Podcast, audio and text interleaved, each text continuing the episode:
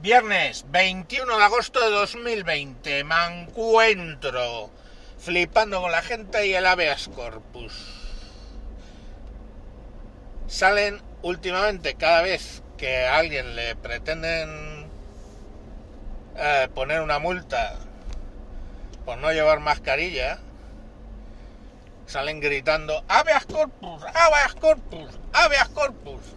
Y es gracioso porque hay un vídeo por ahí pululando donde pues están deteniendo a alguien por no llevar mascarilla, empiezan a gritar habeas corpus y le preguntan a uno de los que está gritando, oiga, ¿y qué es el habeas corpus? Y le dice, literal, eso de los derechos, pues nada, eso de los derechos humanos, la quinta enmienda. ¿Cómo? ¡Hey! ¡Ahí va! El hijo puta no se sabe ni el título primero de su constitución, pero se sabe la quinta enmienda de la de los Estados Unidos. Bueno, se sabe. No porque, si bien es cierto que en la quinta enmienda de, los, de la Constitución de los Estados Unidos es la que habla del sistema procesal, junto con creo que en la enmienda 14, que luego la complementa, eh, en ni en la quinta enmienda ni en la 14 se habla del habeas corpus, porque el habeas corpus está reflejado en el artículo 1.9 de la propia Constitución. Es un tema tan importante que no hubo que meterlo como una enmienda, sino ya estaba originalmente en esa Constitución.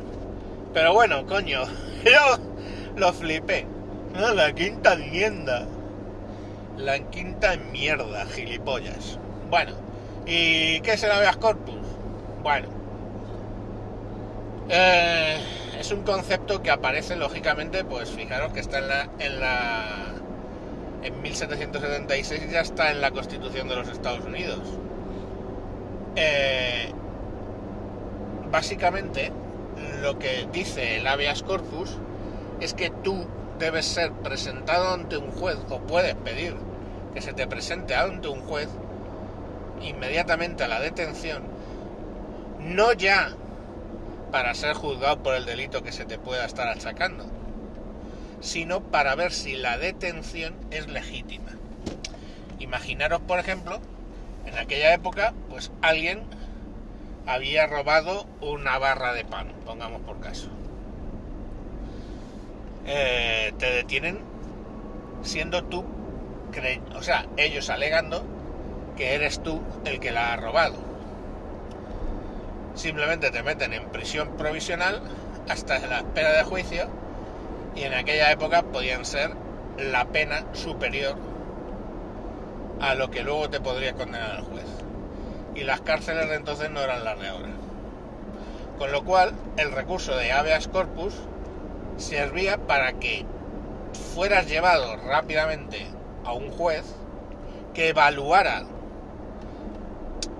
no ya si habías cometido el delito, sino las probabilidades de que ese delito lo hubieras cometido y si merecía la pena o no eh, ponerte en prisión provisional.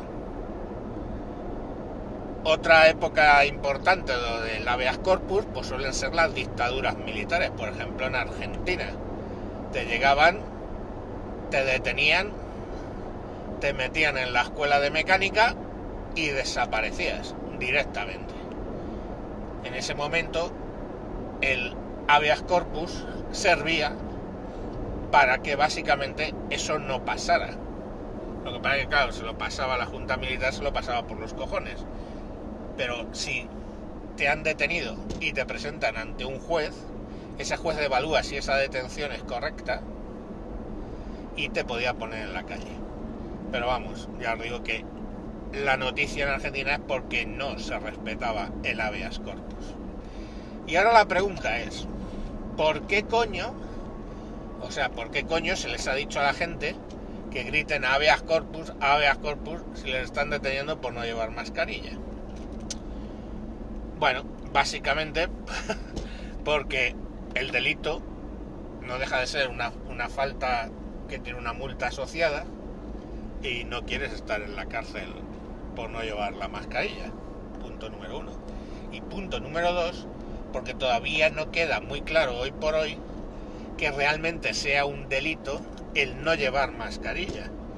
De todas las multas que se han puesto, prácticamente todas se van a echar atrás si se llevan a juicio. Lo que para que, claro, ¿qué ocurre?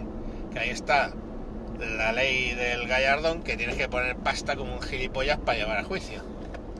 Entonces a lo mejor te sale más barato simplemente comerte la multa de los 100 euros que reclamarla.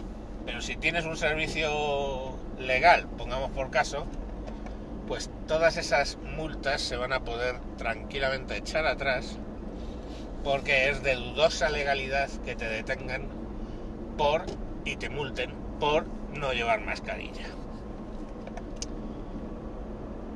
Así que bueno, pues espero que os haya sido interesante lo que os he contado. Me sorprende, lógicamente, la estulticia de alguno que grita la quinta enmienda, la quinta enmienda, por el amor de Dios. O sea, ¿qué daño ha hecho la televisión? Que, que bueno, ¿qué daño ha hecho la televisión, joder? Y el cine, la quinta enmienda. Es bastante más popular eso que la quinta enmienda no solo habla de no declararte contra ti mismo, sino que establece todo el proceso. En realidad es una enmienda muy corta, pero es la que te dice que te tienen que investigar un gran jurado, en fin, una serie de cosas, que te tienen que llevar al gran jurado, etcétera. Pero no sale nada de lo del habeas corpus, que ya os digo, está en el 1.9 de la Constitución de los Estados Unidos no en una de las enmiendas. Bueno, niños, que por favor no gritéis la próxima vez la quinta acoja la quinta enmienda porque se os pueden partir la puta caja. Eh, fijaros que hay una cosa, ¿eh? ¿eh?